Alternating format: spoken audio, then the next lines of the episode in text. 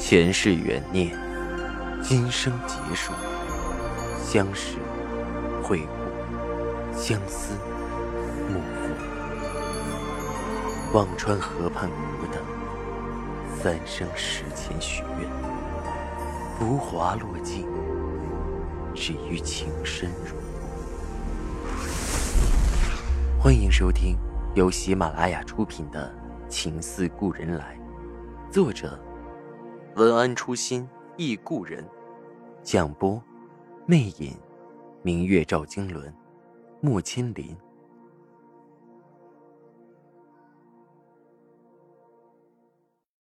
第一百八十二集，改良的程月锦被制造了出来，色彩依然独特，泛着五彩华丽，又添了手感顺滑和色牢度强。这两项优点，而这一偶然的发现，不仅可以用在锦缎上，连素纱、柔绢这些丝绸品种也纷纷应用这一方法固色。赵石南没有想到，临要参加赛展的锦缎，又有如神助一般突然进意了，越发觉得此次参展天时地利人和都占全了。看着一幅幅挂在样品室的锦缎，似云似霞，似流金似异彩，赵世南的心里满满的。恒儿，我会站在那个世界最高的台次上，演给你看，演给祖宗看，演给所有人看。日夜兼程的加工，半个月后，赵家已准备好了所有的参展丝绸，除了程月锦，还有绢。绡、纱、纺、罗共六个丝绸品种，每种九品颜色，三种图案，制成六尺见方的尺寸，作为最终的展品封了起来，只等送到南京政府万国展览会展品筹备组中选，便可出国参展。赵石南的发奋又引起了扬州城的注意，大家纷纷好奇着赵家怎么又突然要参展了。却也都心里松了口气。这种心情就如看赛宝大会，明知道有件名贵的宝贝看不到也是遗憾。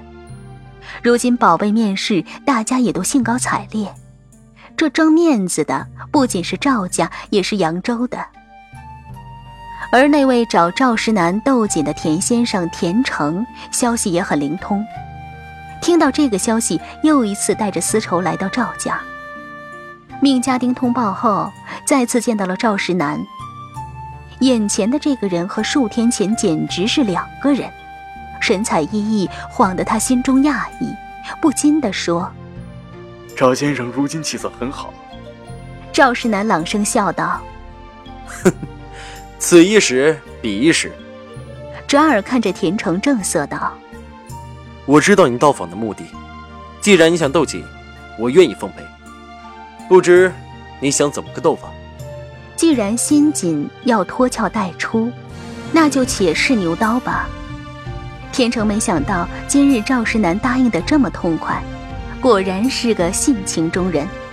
他想了想道：“若说丝绸锦缎，第一要比的肯定是色、顺、滑这些肉眼可辨的标准。”赵石南淡淡笑着：“这个简单。”找一天把你和我的锦摆上，放在一处，价格一样，不说明哪个锦是谁的，看哪个订购的多。田成点头同意。赵世南问道：“你带的东西除了锦，可还有其他要比的？”田成说着：“还有纱、罗和绸。”好，那就一并比试。纱贵薄，罗贵轻，绸贵软。到时不妨一起试试。赵世南看着田成，神色平淡。田成说道：“既然如此，那就明天正式开始比比。”赵世南点头，意气风发道：“好。”赵家要和一个外来的人斗锦，这在扬州城很快传得家喻户晓。大家都想看看是何方的人敢跑到这里和赵家斗锦。第二天一早是个晴天，扬州城的琼花刚刚吐出新蕊，分外妖娆。赵世南和田成各自命人拿了一幅锦，没有厂标，挂在城东，专门找了人去登记。看准备要哪幅锦的人多，却在一挂出来，田成就是一怔。早先他在南京也见过出售的程月锦，五色泛彩，是很漂亮。但是自家的锦缎色泽鲜亮，应当也相差无几。但那天赵世南挂出去的是玫瑰锦，从未售卖过的玫瑰锦，宛如一朵华丽高贵的牡丹绽开，映衬的田成的锦缎有些黯然失色。田成没有说话，心却有点凉。而赵世南和田成到了专员的官邸。那里有各种物件争奇斗艳的展台，更便于比试，早围了不少等着看热闹的老百姓，等着看这前所未有的斗锦。第一项是比试纱，纱的特点是薄，上好的纱穿在身上宛如无物。中国古代曾有记载，唐朝的时候有个外国的使者见唐朝的官员。看到了官员胸前的痣，叹道：“你穿的衣服真薄，隔着一层还能看到你的痣。”而那官员笑着：“哈哈哈哈，这不是一层，是十二层。”那衣服便是纱的质地。这故事听起来有些夸张，但用来形容那天赵石南和田成的纱并不过分。当两种物品一起拿出来的时候。所有人都抽了一口冷气。那纱极轻薄，展开几乎透明可见。二人的素纱都是白色。赵世南命人拿出一幅写着字的纸，把自己的纱一层层的铺上去。五层铺完，看自己依然清晰如白；十层铺过，稍有些朦胧。一层一层的加上，每加一层，围观的人就忍不住叫声好。直到加到了二十八层，那纸板上的字迹才算彻底看不出是什么字。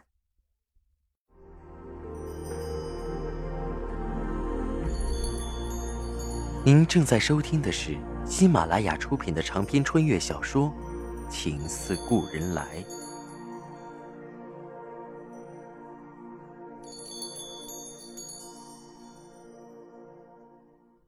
田成心里也暗暗叫好。拿出了自己的素纱，也是一层一层的加上，却是加到十九层时，就已经看不清纸板上的字了。等到二十二层时，已经连纸本上字的模糊影子都看不见，只是素纱的白色。天成对赵世南拱手道：“这局在下认输了，赵家的素纱确实薄如蝉翼，工艺精妙啊。”第二局比试的是罗。罗的特点是轻，《左记》中就有关于罗的描述：“若于罗兮轻霏霏。”赵世南特意找人借了架英国产的天平，摆在了展台上，对田成说道：“这天平的灵敏和精准度是非常高的。”说着，在左边的托盘上放了一根鹅毛，天平向左边微微倾斜。人群里哗的一声，这洋人的玩意儿就是轻巧，那么轻的一根羽毛，竟然也能感应出来。这要是秤杆，别说是一根羽毛，就是一把，也没有那么轻巧的秤砣。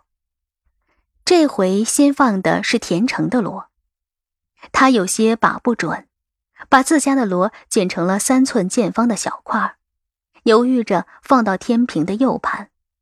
却还是刚一放入天平，就毫不犹豫的“咣当”一声偏向了右边。田成三寸见方的锣也比一根羽毛要重。田成的脸上有些挂不住，强撑着说：“太大了，我再剪剪。”不算大了。赵石南悠悠的拿出自家的软烟锣，没用剪刀，直接把成品放在了右面的盘子。天平的指针微向右偏了偏，但依然是右高左低，并没有把托盘压得比左边还低。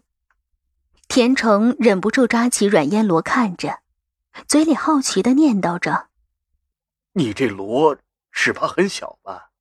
等拿到手里一展，不由整个人呆在那儿。那螺至少是二尺见方。围观的人又哗的一声，纷纷叹道：“哇，这么大，还没一根羽毛轻，太神了！赵家不愧是赵家。”田成的额上已经渐渐泛出了汗珠。他这次之所以敢来找赵石南，还是抱着很大的希望的。他也曾和别的丝绸店家斗过锦，斗完后对自家的锦缎很有信心。但是没想到，曾经赢过不少丝绸店的东西，今天在赵家面前，不仅是锦，连纱罗都争不了气。这个赵世南水太深了，做丝绸已经做到了无法超越的巅峰。如今惨败两局，别说心里不甘，在别人眼里的面子又怎过得去？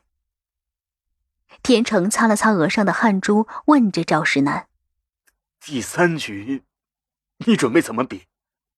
赵世南看出了田成心里的忐忑不安，勾唇轻轻笑道：“第三局要比的是绸，绸要顺滑才好。”说着，打开一幅一尺见方的帕子，来回折了几下，塞进了一个鼻烟壶里。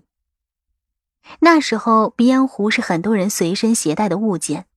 没事，拿出来放在鼻子底下嗅两下，打个喷嚏，用来醒脑。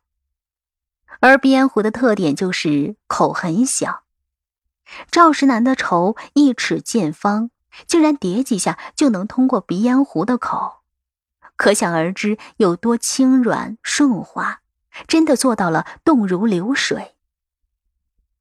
天成额上的汗这回真的冒了出来。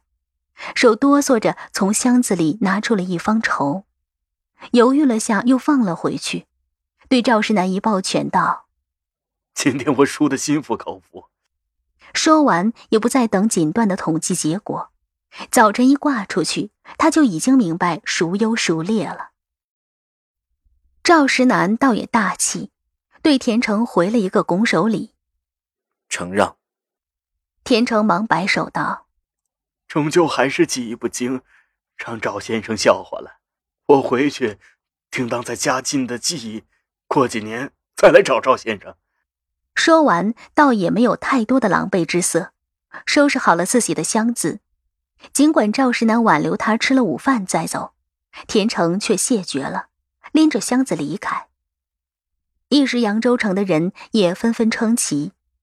这场比赛虽然很博人眼球。看得让人叫好，但是赛后胜者不骄，败者不馁，也是输赢各有风骨，果然都不是寻常人。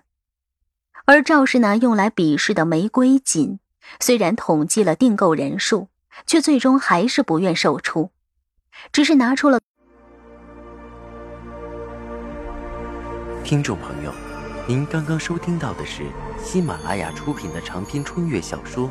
情似故人来，作者文安初心忆故人，播讲魅影，明月照经纶，莫千林。更多精彩有声书，尽在喜马拉雅。